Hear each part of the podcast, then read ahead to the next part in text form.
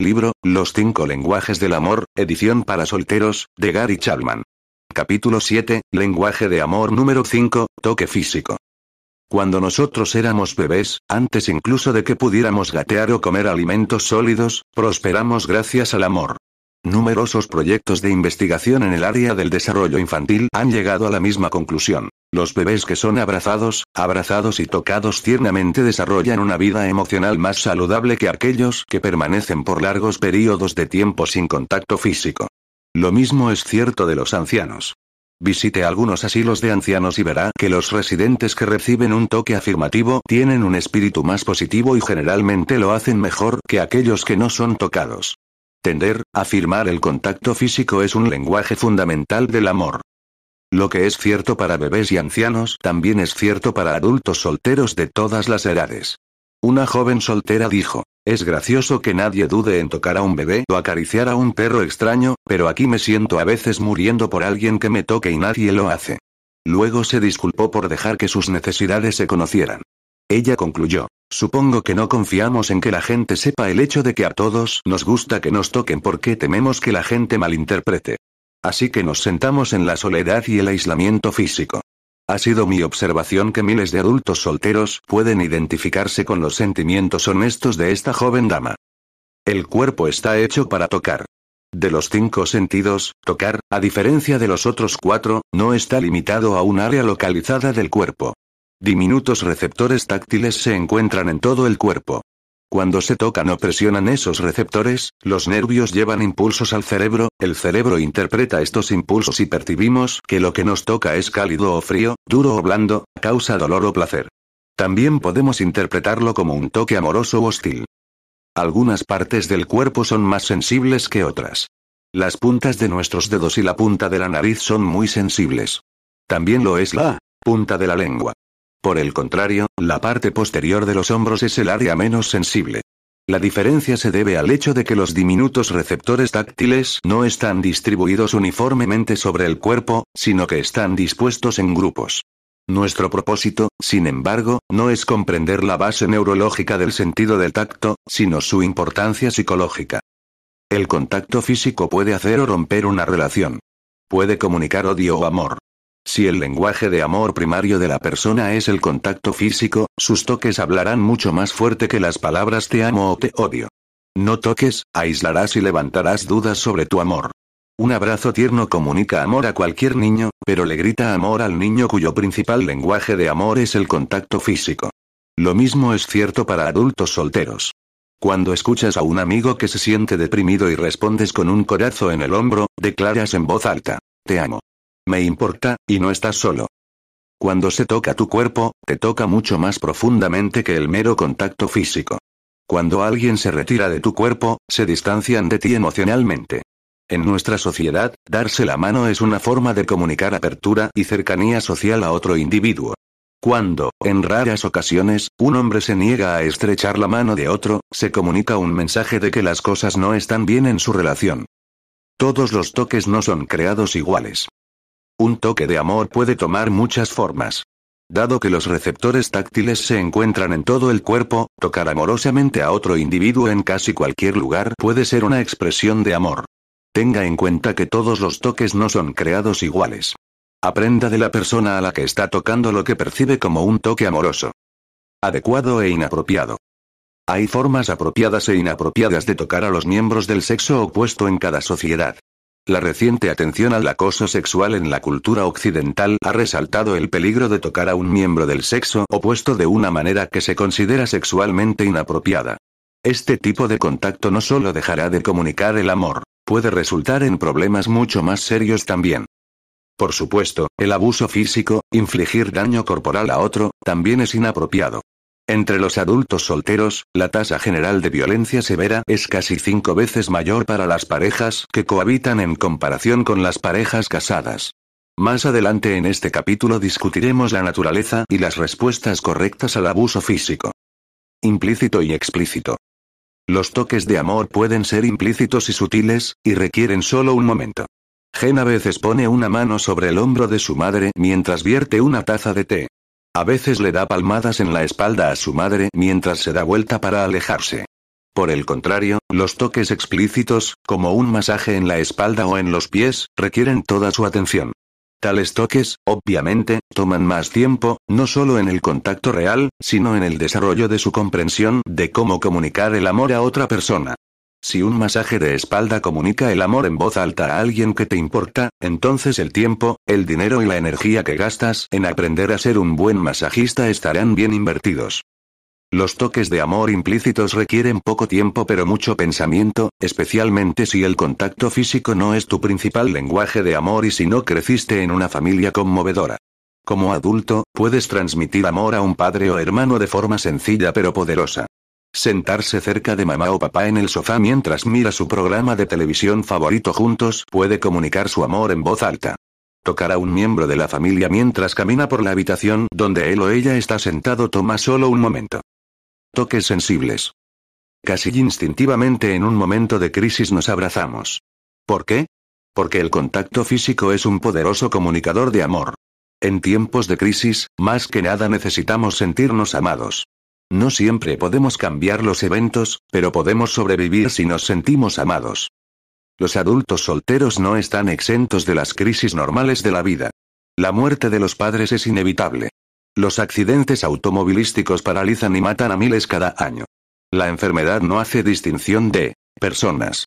Las decepciones son parte de la vida. Lo más importante que puede hacer por un amigo en tiempos de crisis es amarlo. Si su principal lenguaje de amor es el contacto físico, nada es más importante que abrazarla mientras llora. Tus palabras pueden significar poco, pero tu contacto físico te comunicará que te importa. Las crisis brindan una oportunidad única para expresar amor.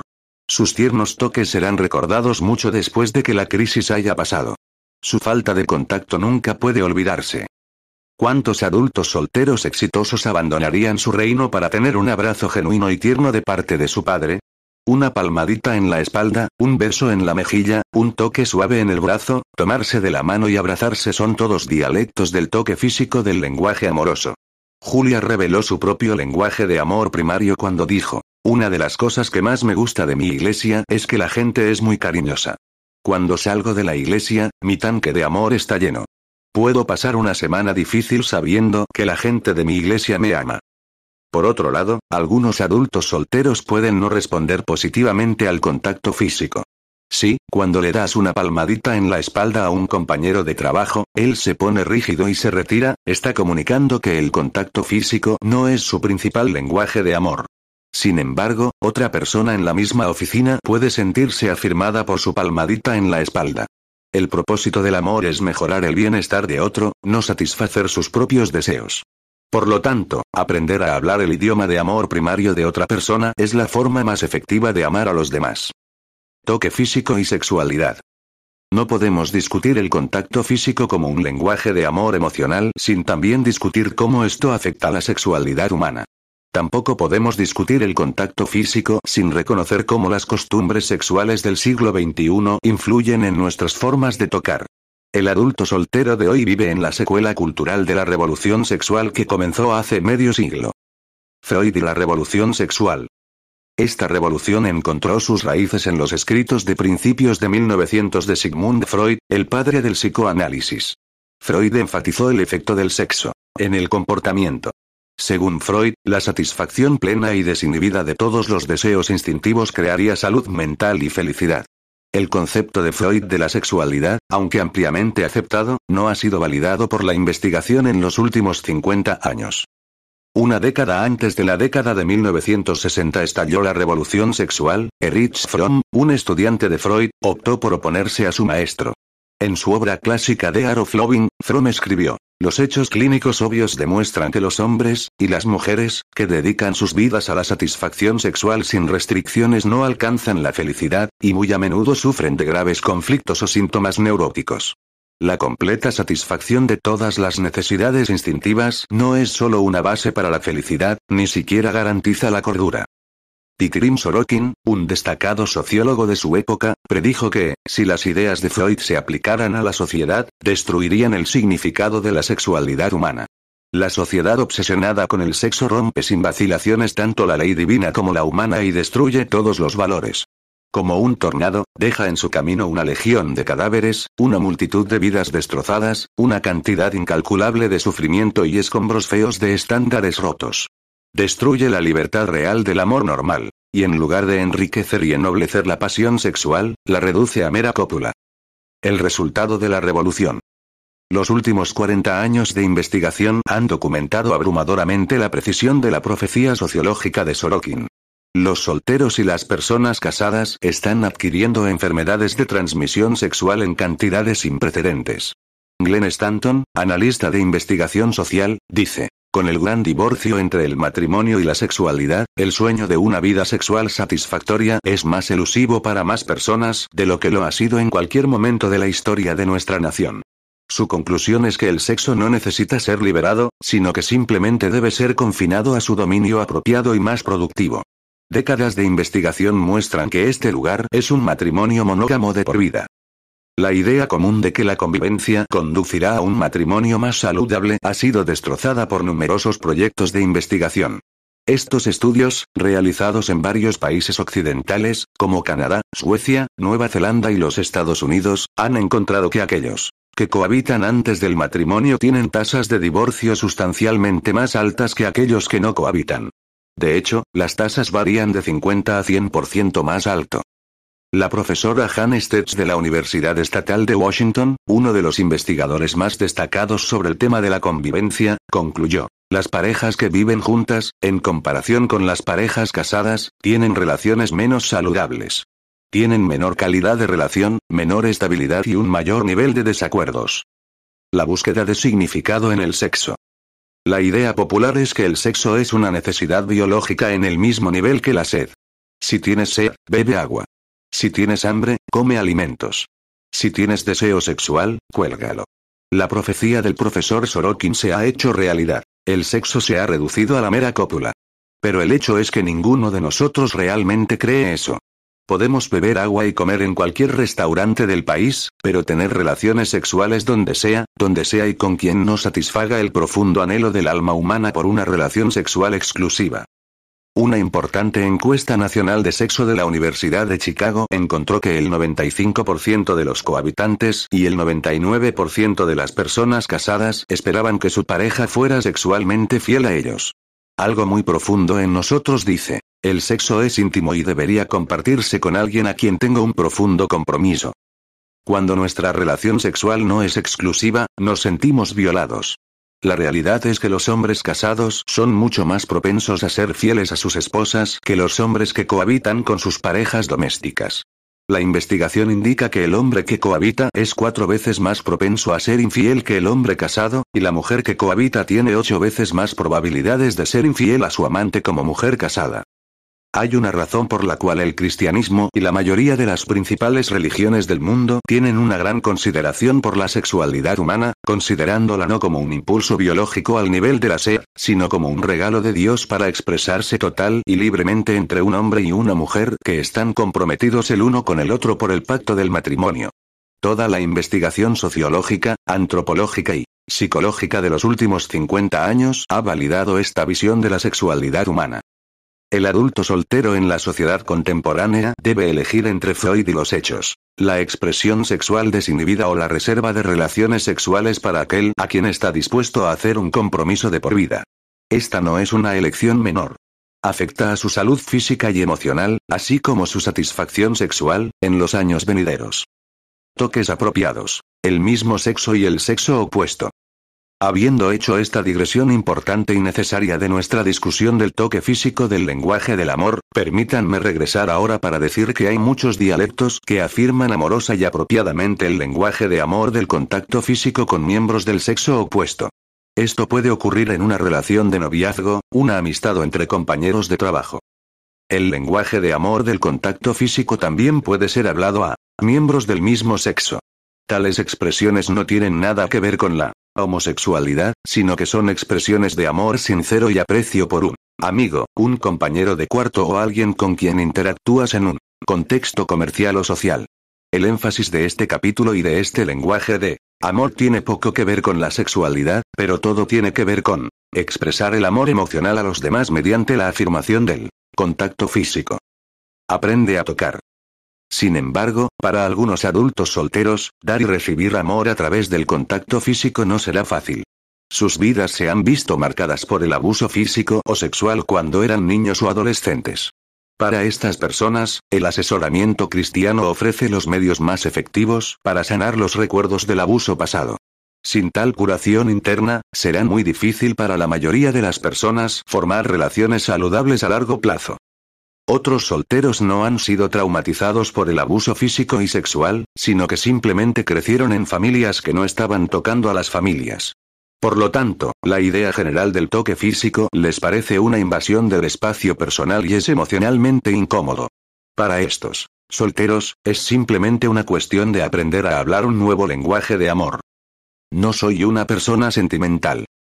Martí, una soltera de 24 años que nunca se había casado, me dijo, simplemente no soy una persona sensible. No necesariamente me gusta la gente que me abraza, y ciertamente no inicio abrazos a otros. Supongo que fue la forma en que me criaron. En mi familia, nos amamos, pero no hicimos mucho contacto. El problema es que estoy saliendo con un chico que realmente me gusta, pero él se está quejando porque no parezco estar interesada en besarnos y abrazarnos. No me importa besar, si soy realmente apasionada, pero abrazarme cada vez que lo veo o tomarse de la mano en público simplemente no me parece natural. Sabía que Martí tenía una aguda curva de aprendizaje, pero esperaba que su deseo de continuar con esta relación la estimulara a aprender a hablar el lenguaje del amor del contacto físico. Después de explicar los cinco lenguajes de amor y de que cada persona tiene un lenguaje de amor primario, Martí exclamó, bueno, mi principal lenguaje de amor ciertamente no es el contacto físico. ¿Cuál es tu principal lenguaje de amor? Le pregunté. Creo que son palabras de afirmación, dijo. Realmente me siento bien cuando John me dice lo bonita que soy o hace algún comentario sobre algo que llevo puesto. Tal vez es por eso que me duele tanto cuando se queja de que no tomé la iniciativa de abrazarlo y besarlo. Me pareció que estaba poniendo demasiado énfasis en tocar. Era como si eso fuera todo lo que le importaba. Pero tal vez el contacto físico es su principal lenguaje de amor. Me di cuenta de que Marty iba a aprender rápido, así que le dije, si el contacto físico es el principal lenguaje de amor de John, ¿te gustaría aprender a hablarlo? Sí, dijo, pero no estoy segura de poder ser una persona sensible. No tienes que cambiar quién eres, dije. Pero puedes aprender a hablar cualquiera de los cinco lenguajes de amor, y ciertamente puedes aprender a hablar el idioma del contacto físico. ¿Cómo puedo hacer eso? Intentando. Los idiomas se aprenden una palabra a la vez, o en este caso, un toque a la vez. ¿Por qué no comienzas abrazando a tus padres la próxima vez que los ves? Sugerí. ¿Quieres decir que simplemente te acercas y los abrazas? Preguntó ella. Sí. ¿Crees que puedes hacer eso? Supongo que sí, dijo, pero no sé cómo responderán. Aprender haciendo. Eso realmente no importa, dije. Estás tratando de aprender a hablar el idioma del contacto físico y aprendes haciendo.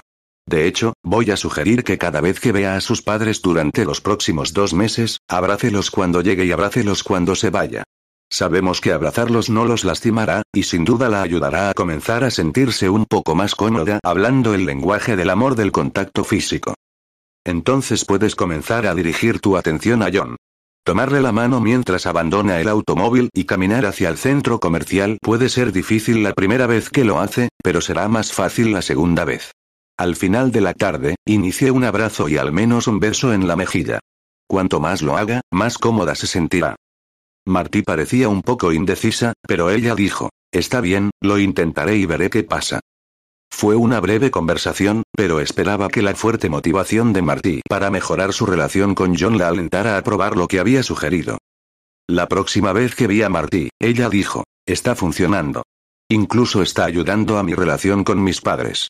La primera vez que abracé a mi madre, fue como abrazar un asta de bandera. Ahora ella me está abrazando. ¿Cómo está tu relación con John? Le pregunté. Que va muy bien. Creo que John realmente aprecia que tome la iniciativa de tomarse de las manos, abrazarme y besarme. Y comienza a sentirse más cómodo para mí. John es un gran tipo. Supongo que te está dando palabras de afirmación, le dije. Oh, sí, y no más quejas, dijo Marty. Las buenas noticias sobre los cinco lenguajes de amor es que todos se pueden aprender.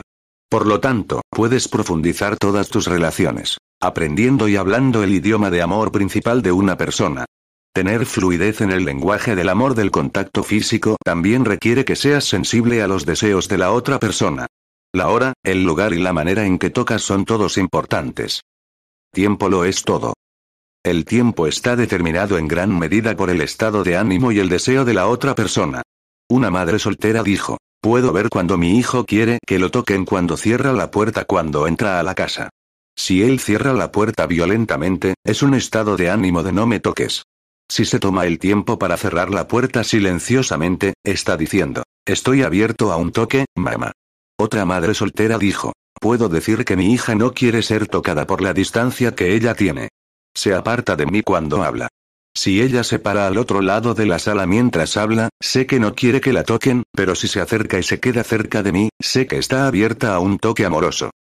A menudo las personas comunican su estado de ánimo por su lenguaje corporal. ¿Qué tan cerca están de usted, o si sus brazos están doblados, por ejemplo? Observar el lenguaje corporal le indicará el momento apropiado para tocar a los demás. Casi siempre es inapropiado tocar a alguien cuando está enojado. La ira es una emoción que aleja a las personas unas de otras. Si intenta abrazar a una persona cuando está enojado, lo más probable es que lo rechacen. Aquí es donde el contacto físico puede aparecer como un esfuerzo por controlar. Ataca a la necesidad de independencia de la persona. Y se apartará de tu toque. Los toques suelen ser apropiados después de que una persona ha logrado algo grandioso. Es un medio de celebrar la victoria. Esto se observa a menudo en el campo deportivo, pero funciona igual de bien en la oficina o en una relación de noviazgo. Por el contrario, los tiempos de fracaso también son momentos para expresar el lenguaje de amor del contacto físico. Cuando las personas se desaniman a sí mismas porque no han estado a la altura de su potencial, el contacto físico puede comunicarles amor y preocupación genuinos. El ajuste apropiado. Conocer la situación adecuada para tocar también es importante. Esta es una cuestión de entorno, no de sexualidad. El niño de 10 años le dio la bienvenida al abrazo de su madre después de que cada juego de fútbol de ligas menores terminara. Corrió a donde estaba su madre y esperó sus palabras positivas y su toque afirmativo. Pero a los 16 años cuando termine el juego de la universidad, no buscará a su madre y espera que ella no lo busque. Las madres solteras y los papás buscarán lugares apropiados para afirmar a sus hijos y adolescentes a través de este lenguaje de amor. Lo mismo es cierto en las relaciones de pareja. Abrazarse y besarse cuando los dos están solos es muy diferente de abrazarse y besarse en un centro comercial abarrotado. Lo que es apropiado en un lugar puede no ser apropiado en otro. La clave es respetar los deseos de la persona con la que estás saliendo. Forzar el contacto físico en lugares donde no se sienten cómodos no es una expresión de amor sino de egoísmo. Lo que nos lleva a la forma en que se expresa el contacto físico. ¿Cómo lo haces? Aquí estamos hablando no solo de los tipos de toques que damos, sino de la manera en que los damos. Existen numerosas maneras de expresar afecto por contacto físico. Abrazos, besos, frotaciones en la espalda, palmadas, toques tiernos, masajes e incluso la lucha de brazos son todas formas apropiadas para hablar el lenguaje del amor del contacto físico. Sin embargo, el proceso no es tan simple como parece. No a todos les gustan los mismos tipos de toques. Algunas personas les gusta una mano en su hombro y otras no. Cada individuo es único. Si quieres tener éxito en las relaciones, debes aprender no solo el lenguaje del amor, sino también el dialecto en el que la otra persona recibe mejor amor. Si la persona con la que estás saliendo no disfruta de los masajes en los hombros, sería un error forzar ese contacto con él simplemente porque te gusta el masaje de hombros. No debemos forzar nuestro propio lenguaje de amor con otra persona. Más bien, debemos aprender a hablar su lenguaje de amor. Si la persona con la que estás saliendo dice, no me gusta eso en respuesta a tus esfuerzos por tocarlo físicamente, luego retrocede y encuentra otro método de contacto físico. Insistir en continuar es comunicar lo opuesto al amor. Está diciendo que no eres sensible a sus necesidades. No cometa el error de creer que lo que le gusta es lo que le gusta a todos los que le rodean. El concepto completo de los cinco lenguajes de amor es aprender a hablar el idioma del otro, no solo a perfeccionar el suyo. Lo que hace que la otra persona se sienta amada es la pregunta clave. Si el contacto físico es su principal lenguaje de amor, entonces debe encontrar los tipos particulares de contacto que le comunican el amor. Sería mucho más fácil amar, aunque mucho más aburrido, si todos se sintieran amados de la misma manera. El proceso de amar se complica por las preferencias de la otra persona. Obviamente, el clima emocional en el que le das toque físico es extremadamente importante. Si golpeas a una persona en el hombro porque estás frustrado con su comportamiento, no se sentirá amado. Sin embargo, el mismo toque en un contexto diferente puede ser una expresión genuina de amor. Toque físico inapropiado. Ojalá no tuviera que escribir los siguientes párrafos. Me gustaría que los términos abuso físico y abuso sexual no fueran tan comunes en nuestra sociedad. Pero la realidad es que un número significativo de solteros experimentan abusos en las relaciones de pareja, especialmente en las relaciones de convivencia. Vemos los ejemplos más dramáticos en las noticias de la noche, pero muchas personas sufren silenciosamente, y algunas veces sus amigos y familiares más cercanos ni siquiera son conscientes del abuso. Abuso físico. En los cinco lenguajes del amor de los adolescentes, definí el abuso físico de esta manera. El abuso físico está causando daño físico al golpear, golpear, patear y demás por enojo en lugar de jugar. La palabra clave es enojo. Algunos solteros nunca aprendieron a manejar la ira de una manera constructiva. Cuando se enojan por el comportamiento de alguien, el flujo de palabras viciosas es seguido por violencia física. Bofetadas, empujones, empujones, asfixia, cogida, sacudidas y golpes son comportamientos abusivos, donde esto ocurre, podemos estar seguros de que el amor no se expresa. Las palabras y expresiones positivas de afecto físico que siguen tales arrebatos de ira siempre parecerán huecas, el corazón humano no se recupera fácilmente de dicho abuso físico. Una disculpa sincera y honesta no es suficiente. El individuo que está abusando debe buscar ayuda para romper estos patrones destructivos y aprender habilidades positivas de manejo de la ira. La ira explosiva no desaparecerá con el paso del tiempo. Si está saliendo con alguien que es físicamente abusivo, lo alentaría a romper la relación e insistir en que la persona reciba asesoramiento por su comportamiento. Si no eres emocionalmente lo suficientemente fuerte como para hacer esto, entonces te animo a buscar consejería personal y obtener la fortaleza emocional y el conocimiento necesarios para que puedas tomar medidas constructivas para protegerte de tal abuso. No estás sirviendo a la causa del amor cuando permites que continúe el comportamiento abusivo. Abuso sexual. El abuso sexual se está aprovechando de una relación para obtener favores sexuales a fin de satisfacer los propios deseos sexuales. Cuando se obliga a una persona a realizar actos sexuales que no desea realizar, se está abusando sexualmente de ellos. El abuso sexual también puede ocurrir en otros entornos, no solo en una relación de pareja. A veces ocurre en el contexto del abuso de drogas u otro comportamiento adictivo. Algunos adultos solteros están tan desesperados por el amor emocional que se permiten ser tratados como objetos sexuales en lugar de personas. Nuevamente, animo a esos solteros a buscar consejería individual para obtener la energía emocional y el respeto por sí mismos para detener la conducta abusiva.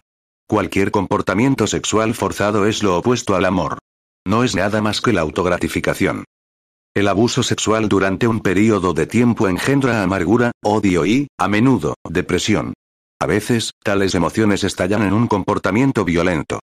El primer paso es reconocer este comportamiento como incorrecto.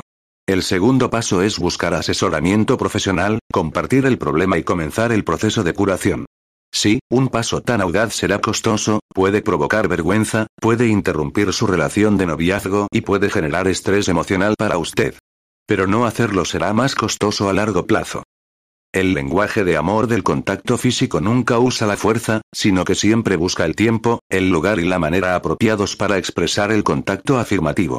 El contacto físico es uno de los lenguajes fundamentales del amor, y vale la pena el tiempo, la energía y el esfuerzo necesarios para aprender a hablar este idioma de manera efectiva.